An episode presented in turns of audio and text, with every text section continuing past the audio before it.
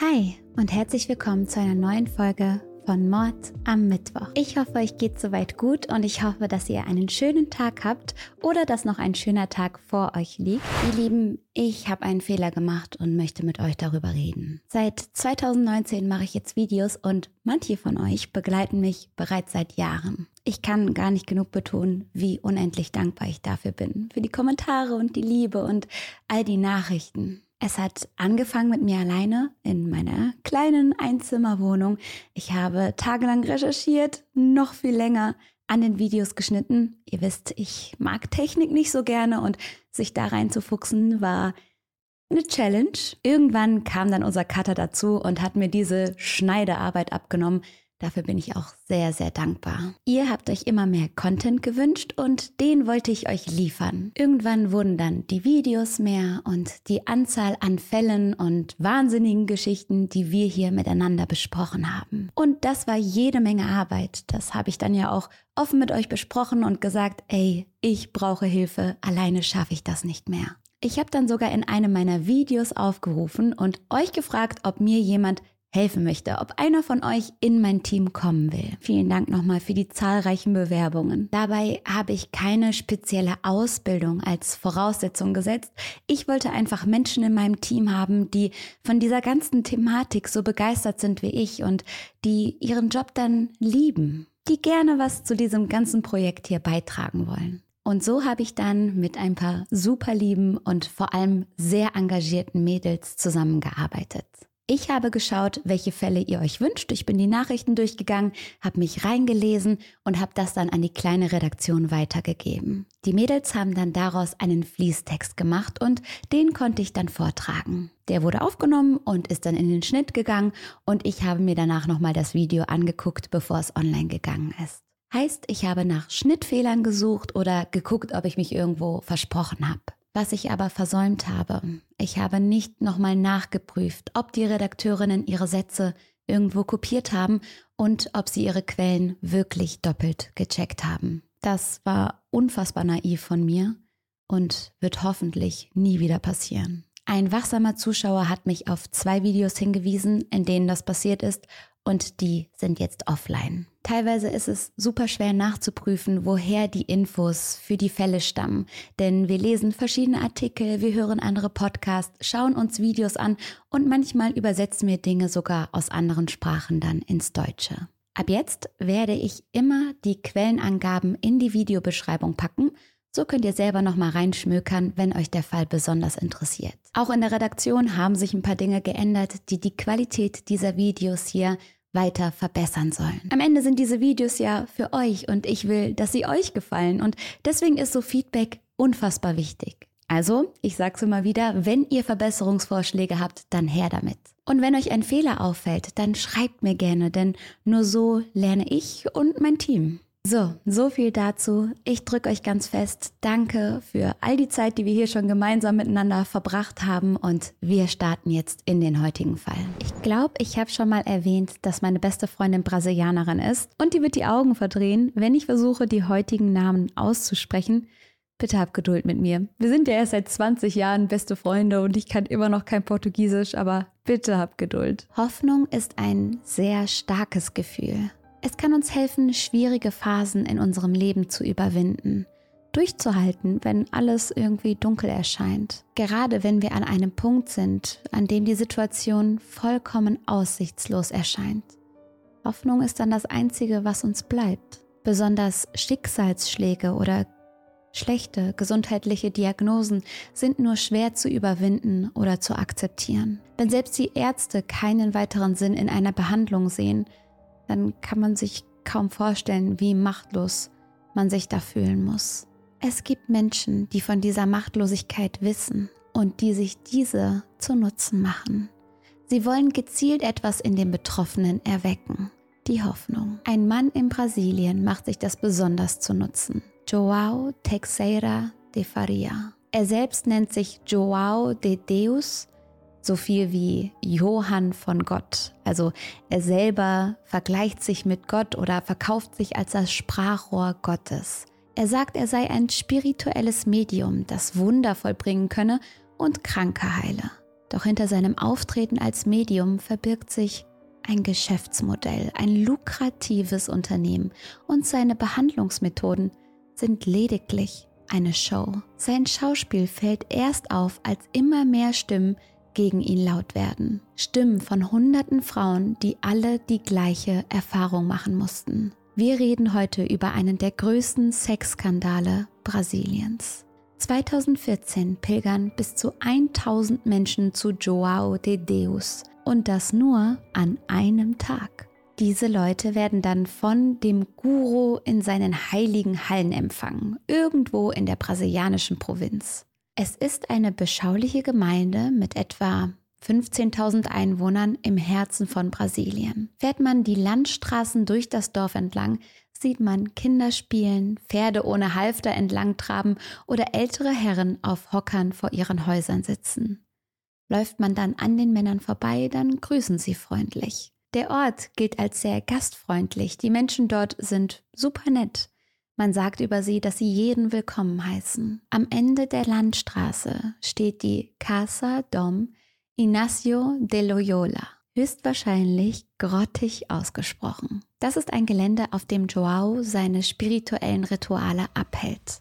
Es ist sozusagen ein spirituelles Heilungszentrum, Zumindest nennt er es so. Die Casa hat ein Hauptgebäude, das mehrere Räume für Meditation und Erholung hat. Es gibt außerdem noch ein paar kleinere, niedrige Häuser, die blau-weiß gestrichen sind. Umrahmt sind die Gebäude von einem schön angelegten grünen Garten. Dort gibt es mehrere Bänke, auf denen man sich ausruhen kann und das Ambiente dann voll und ganz genießen kann. Selbst der Boden hat scheinbar eine besondere Ausstrahlung. Es soll dort so Kristallgestein geben, das für besonders gute Energien sorgt. Manche Menschen kommen an den Ort, um spirituell weiter zu wachsen. Viele suchen dort aber auch Heilung für ihre körperlichen Krankheiten. Joao ist häufig die letzte Hoffnung auf eine Verbesserung. Die Menschen, die zu ihm kommen, sind verzweifelt. Joao ist als Medium von Mittwoch bis Freitag in der Casa verfügbar. An diesen Tagen hält der bekannte Geistheiler seine Rituale ab und empfängt die Besucher. Es gibt sogar ganze Reisegruppen, die an dem Ort ankommen. Es sind Personen aus ganz unterschiedlichen Ländern. Auch viele Deutsche haben bereits von Joao gehört und machen sich auf die lange Reise nach Brasilien, nur um dort ihren Guru zu treffen. Alle Ankömmlinge haben irgendwelche Probleme, die sie verzweifeln lassen. Es sind viele Menschen unter den Pilgern, die in einer scheinbar aussichtslosen Situation stecken. Häufig hat das was mit ihrer Gesundheit zu tun. Die Ärzte haben beispielsweise gesagt, dass sie den Verlauf ihrer Krankheit nicht mehr aufhalten können, dass eine Therapie nicht mehr anschlagen würde. Andere kommen zu Joao, weil sie keine Diagnose erhalten, weil sie unter Schmerzen leiden, für die niemand eine Erklärung findet. Joao scheint also der letzte Ausweg zu sein und der sieht sich als Vermittler zwischen Gott und den Menschen. Deshalb sagt er auch, dass er nicht derjenige ist, der das Wunder vollbringt, sondern Gott selbst. Er sei ein Instrument in den göttlichen Händen. Durch ihn kann Gott dann seine Taten ausführen. Joao selbst sagt, ich bin nur ein einfacher Bauer, zu dem die Geister kommen und meinen Körper übernehmen, wenn ich jemanden sehe, der leidet. Sie sind diejenigen, die meine Hände leiten, das zu tun, was auch immer nötig ist, um jemanden zu heilen. Das klingt ja so erstmal ganz bescheiden, aber dabei bleibt es nicht. Diesen Auftrag Gottes hat der Heiler laut seiner Aussage mit acht Jahren bekommen. Gott habe ihn damals auf diese Mission geschickt. Joao wird am 24. Juni 1942 geboren und arbeitet als Medium, seit er eben acht Jahre alt ist. Er ist der jüngste von sechs Kindern und besucht lediglich zwei Jahre lang die örtliche Grundschule. Doch auch da erscheint er kaum. Er kann weder lesen noch schreiben eine Art Ausbildung oder ein Training oder etwas zum Medium hat er nie gemacht. Er hat sich einfach selbst dazu ernannt. Ein Ereignis lässt ihn aber seine Berufung erkennen. Joao warnt seine Mutter als Kind, dass ein heftiger Sturm kommen und viele Häuser zerstören wird. Als das Unwetter dann wirklich kommt, scheint es so, als habe er diese Vorhersehung gehabt. Und ganz ehrlich, ich will auch nicht jede Art von Spiritualität jetzt im Keim ersticken. Ich glaube fest daran, dass es Dinge gibt, die wir im Moment noch nicht verstehen und im Moment noch nicht erforscht haben. Energien, die wir vielleicht so mit dem bloßen Auge gar nicht erkennen. Und vor diesem ganzen Thema will ich mich gar nicht versperren. Seine spirituelle Art der Behandlung lernt Joao, indem er einige Jahre von Ort zu Ort zieht und seine Methoden an Menschen anwendet. Darunter zählt zum Beispiel Handauflegen, wodurch er Menschen von verschiedenen Beschwerden heilen soll. Während dieser Zeit auf Reisen bekommt er dann wieder einmal eine Eingebung. Höhere Mächte teilen ihm mit, dass er noch mehr Menschen durch seine Arbeit helfen soll.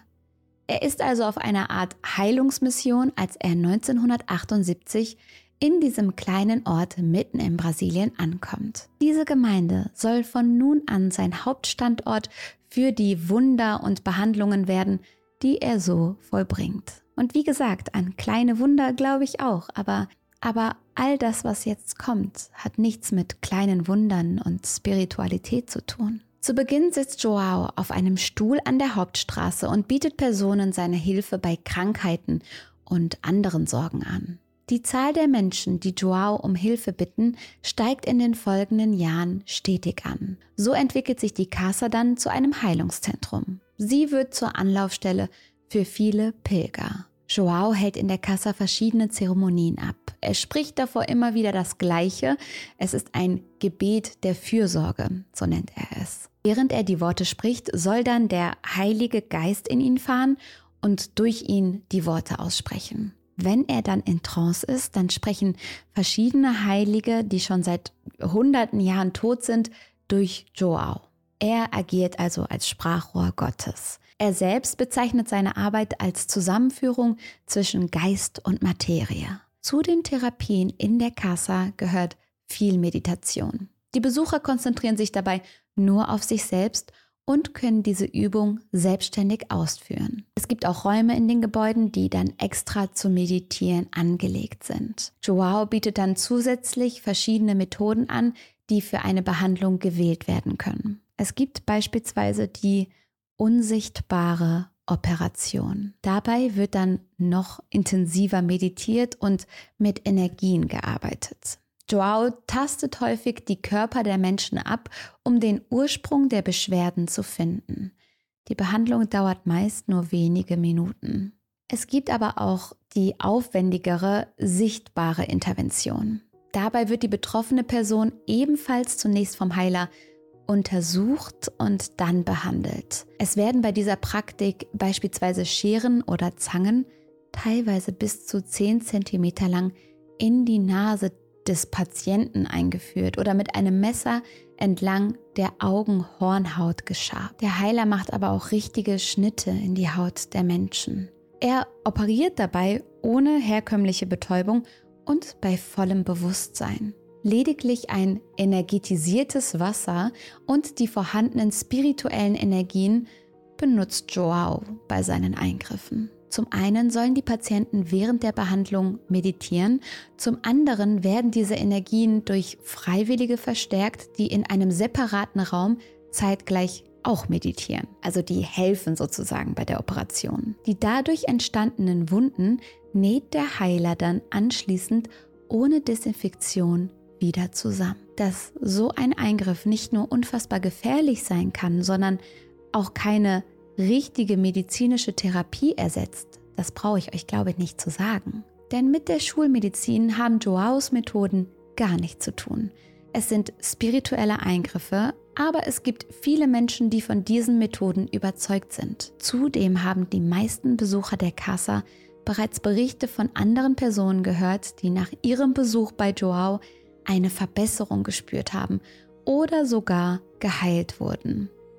Joao soll sogar Krebs geheilt haben. Manche Patienten berichten zum Beispiel davon, dass der Heiler an ihrem Kopf einen Schnitt gemacht hat und ihren Tumor im Kopf herausgeholt hat. Danach soll es ihnen viel besser ergangen sein. Solche Geschichten helfen Joao natürlich ungemein. Sein Image wird aufpoliert und er wird immer bekannter. Und das ohne Belege, dass seine Methoden wirklich funktionieren, ohne wirkliche Nachweise. Egal welche Behandlung eine Person gebucht hat, eigentlich müssen alle so Kräutertabletten einnehmen. Außerdem soll nach dem Treffen 40 Tage lang auf Sex, Alkohol und Pfeffer verzichtet werden. Doch wie wird das alles finanziert? Zunächst gibt es viele Freiwillige, die bei der Instandhaltung der Casa helfen. Mehr als 250 Menschen übernehmen ohne Bezahlung verschiedene Tätigkeiten. Damit wollen sie ihre Dankbarkeit für Joaos Hilfe ausdrücken. Ein Großteil der Einnahmen kommt von dem Verkauf dieser Kräutergemischtabletten. Die werden nämlich nicht einfach so ausgegeben, sondern müssen bezahlt werden. Wie praktisch, dass eigentlich jeder, der zu dem Helfer kommt, diese Tabletten verschrieben bekommt. Das Unternehmen, das die Tabletten herstellt und vertreibt, läuft über eine von Joaos Ehefrauen. Und ja, ihr habt richtig gehört, ich habe gesagt eine von, denn er heiratet in seinen Jahren als Guru nämlich öfter mal. Außerdem werden gesegnete Gegenstände wie magische Dreiecke in der Casa verkauft. Joao macht auch Reisen und veranstaltet in verschiedenen Ländern seine Zeremonien. Seine Lehren und Überzeugungen verbreitet er dadurch auf der ganzen Welt.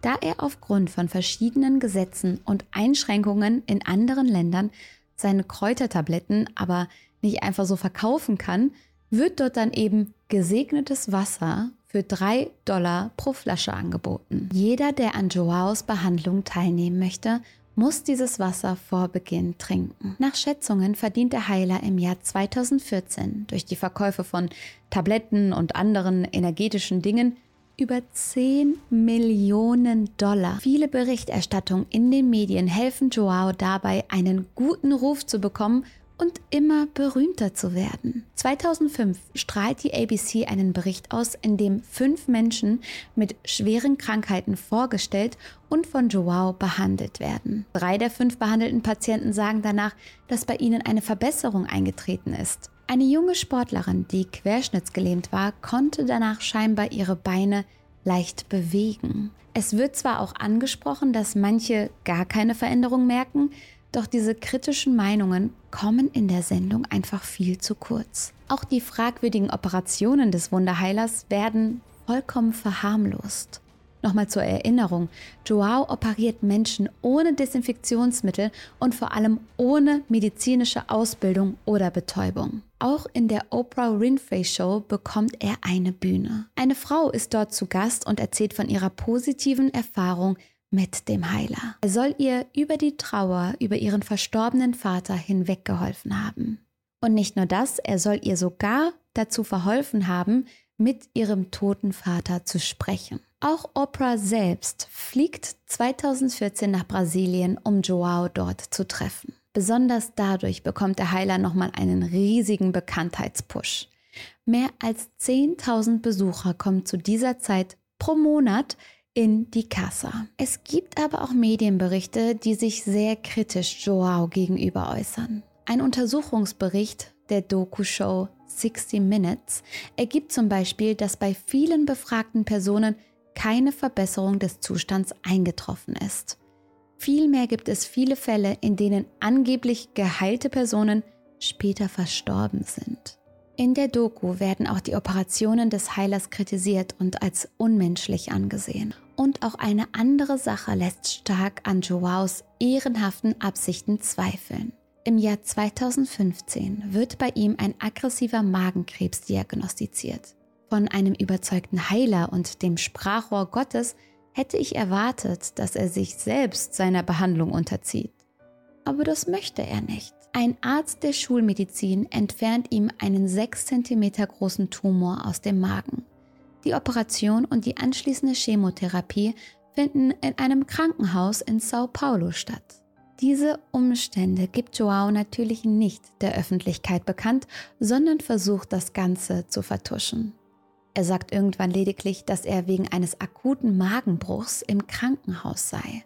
Die Behandlung seiner Erkrankung dort wäre sehr schlechte Publicity gewesen. Er hat schließlich schon öfter vorgegeben, Krebs geheilt zu haben. Er war derjenige, der Menschen geraten hat, zu ihm in die Casa zu kommen, anstatt einen Arzt aufzusuchen. Er wurde auch mehrfach geprüft und seine Arbeit kontrolliert. Außerdem wurde er in der Vergangenheit bereits verhaftet, weil er ohne Lizenz als Arzt praktiziert hat. Seine Operationen ohne Betäubung gelten für viele Mediziner als Körperverletzung. Aber Joao sagt offen, dass er nicht dafür garantieren kann, dass seine Methoden wirklich bei jedem Erfolg haben. Wenn jemand nicht geheilt wird, dann sollte es eben nicht so sein. Dadurch kann er sich gut aus solchen Situationen rausreden. Schlussendlich sind es nicht seine fragwürdigen Behandlungsmethoden, die Joao zum Verhängnis werden. Im Dezember 2018 macht eine Choreografin aus den Niederlanden einen großen und mutigen Schritt. Im brasilianischen Fernsehen erzählt sie von ihren Erfahrungen mit Joao. Sie berichtet von sexuellen Übergriffen des Heilers.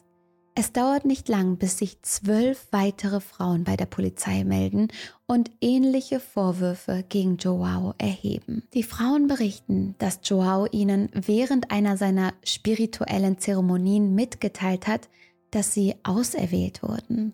Sie sollen ihn später in seinem Haus treffen und dort hat er sie dann sexuell missbraucht.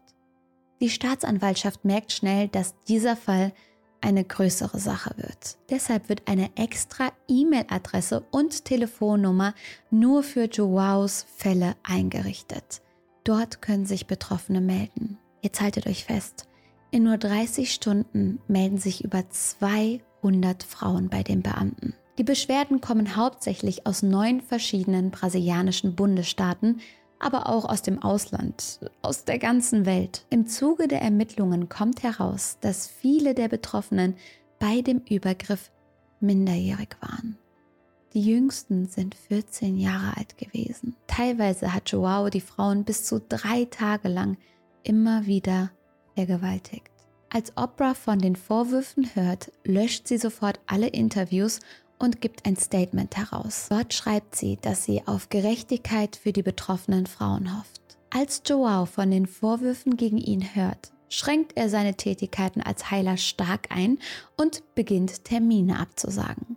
Der Druck der Öffentlichkeit ist enorm und die Casa wird von Reportern belagert. Der Wunderheiler versteckt sich aber mit ein paar seiner Anhänger auf dem Gelände und beteuert immer wieder seine Unschuld. Joao weiß, dass es eng für ihn wird, deshalb räumt er noch schnell einige seiner Konten leer. Umgerechnet 8 Millionen Euro versucht er ins Ausland zu transferieren. Der Mann hat richtig Patte mit all dem gemacht. Vermutlich wollte er sich dann mit diesen 8 Millionchen ein schönes Leben machen und seine letzten Jahre genießen. Dazu kommt es aber nicht. Am 12. Dezember wird die Verhaftung von Joao von der Staatsanwaltschaft beantragt und vier Tage später stellt er sich freiwillig der Polizei. Vermutlich wurde der Druck der Öffentlichkeit doch zu groß. Bis der Prozess überhaupt startet, melden sich immer mehr Frauen bei den Beamten und berichten von ihren Erlebnissen mit Joao. Die Zahl der Anschuldigungen steigt immer weiter, bis sich mehr als 600 betroffene Frauen und Mädchen melden. Sie alle bezichtigen Joao der sexuellen Nötigung und Vergewaltigung. Die Übergriffe haben zwischen 1986 und 2017 stattgefunden. Überlegt euch mal, was das für eine wahnsinnige Zeitspanne ist. Unter den Anklägerinnen ist auch Joaos eigene Tochter Dalva. Durch seine Ehen und Affären hat er zehn Kinder, vielleicht aber auch noch weitaus mehr, das kann man nicht so genau sagen. Und mindestens eine seiner Töchter berichtet nun davon, von ihm geschlagen und vergewaltigt worden zu sein bis sie mit 14 Jahren davonlief. Joao wird etwa ein Jahr nach den ersten Anschuldigungen in fünf Fällen wegen Vergewaltigung für schuldig befunden und zu 19 Jahren Haft verurteilt. Aus der Sicht des Gerichts gelten diese Missbräuche als erwiesen. Die Strafe wird wegen weiterer Urteile dann einige Monate später auf 40 Jahre erhöht. 2020 wird Joao aufgrund der Corona-Pandemie und seinem schlechten gesundheitlichen Zustand zu Hausarrest verurteilt und somit aus dem Gefängnis entlassen. Dabei hätte er sich doch einfach heilen können, oder? 2023 muss sich Joao aber in 17 weiteren Fällen wieder vor Gericht verantworten. Und das ist erstmal nur so eine Zahl, 17 weitere Fälle. Aber stellt euch vor, dass hinter jedem Fall eine Frau steckt, die höchstwahrscheinlich stark traumatisiert ist, die vielleicht Probleme hat, eine Beziehung zu führen oder mit sich selbst klarzukommen und das alles nur wegen diesem einen Mann. Es handelt sich dabei um Vorfälle zwischen 2010 und 2017. Eine seiner Maschen, die er angewendet hat, ist so abstoßend. Der Heiler hat den kranken und verzweifelten Frauen seine spirituellen Beratungen angeboten. Beim privaten Treffen sagt er ihnen aber, dass seine Energie, die eine heilende Wirkung haben soll, nur durch Oralverkehr übertragen werden könnte. Der inzwischen 81-jährige Heiler bekennt sich in vier weiteren Fällen schuldig und muss jeder Betroffenen eine Entschädigung von etwa 21.000 Dollar zahlen. Für den mehrfachen Millionär sind das aber keine großen Beträge. Er wird diesmal zu einer Strafe von 118 Jahren und sechs Monaten verurteilt. Joaos Tochter bezeichnet ihn als Monster und für mein Empfinden passt das ganz gut.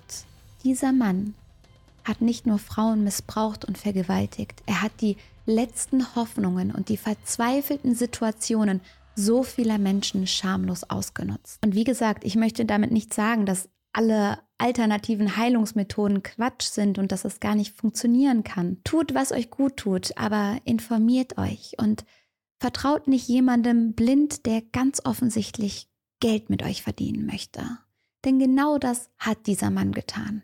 Klar, es waren nur kleine Beträge, hier mal die Kräutertabletten, mein Gott, hier mal ein bisschen gesegnetes Wasser. Aber dahinter steckte eine perfide Masche, die mit der Hoffnung, dem wertvollsten, was wir so haben, gespielt hat. Hoffnung und Vertrauen und Liebe, all das wurde ausgenutzt. Und vor allem hat er ja selbst nicht mal an seine Methoden geglaubt. Sobald er krank wurde, ist er in ein Krankenhaus gerannt. Wie kann man anderen etwas verkaufen wollen, woran man selber nicht glaubt? Was dieser Mann so viele Jahre gemacht hat, ist wahnsinnig gefährlich. Er schneidet Menschen mit undesinfizierten Messern in die Haut, ohne sich irgendwelche Gedanken über Entzündungen oder Konsequenzen zu machen. Er verkauft seine Kräutertabletten und andere Dinge nur um Geld zu verdienen. Er tut so, als würde Gott durch ihn sprechen und gewinnt so das Vertrauen gläubiger und hoffnungsvoller Menschen. Er hat ein großes Schauspiel hingelegt und das jahrzehntelang. Und dabei die Hilflosigkeit von anderen auszunutzen. Und das zum finanziellen oder sexuellen Vorteil. Was gibt es ekligeres? Es kommt mir aber so vor, als würde die Gerechtigkeit so ein bisschen fehlen. Joao darf ja aufgrund seines Gesundheitszustandes seine Strafe trotzdem zu Hause absitzen. Er hat sein Leben gelebt, er hatte ja seinen Spaß, auch wenn das in diesem Kontext natürlich unfassbar grausam klingt. Er hat ein Leben mit viel Geld führen können. Und ich will gar nicht wissen, wie viele Menschen vielleicht sogar ihr Leben verloren haben, weil sie darauf gehofft haben, dass dieser Mann sie wirklich heilen kann. Das alles scheint irgendwie unfair. Trotzdem bin ich natürlich froh, dass die Wahrheit ans Licht gekommen ist und dass er keinen weiteren Schaden mehr anrichten kann, dass er keine weitere Frau missbrauchen kann. Den Mut der Betroffenen finde ich auch wirklich beeindruckend, dass sie es geschafft haben, für sich einzustehen und dass sich so viele gemeldet haben, das ist wirklich Wahnsinn. Es bleibt nur zu hoffen, dass jede Einzelne die Erlebnisse, soweit es geht, verarbeiten kann und zumindest dieses Schmerzensgeld bekommt. Das ist wirklich das Mindeste. Und euch wünsche ich jetzt einen wunderschönen Abend. Passt auf euch auf. Glaubt nicht alles, was man euch verkaufen möchte. Und trotzdem dürfen wir nie die Hoffnung und die Liebe verlieren und das Vertrauen in das Gute in den Menschen. Ich drücke euch und bis dann.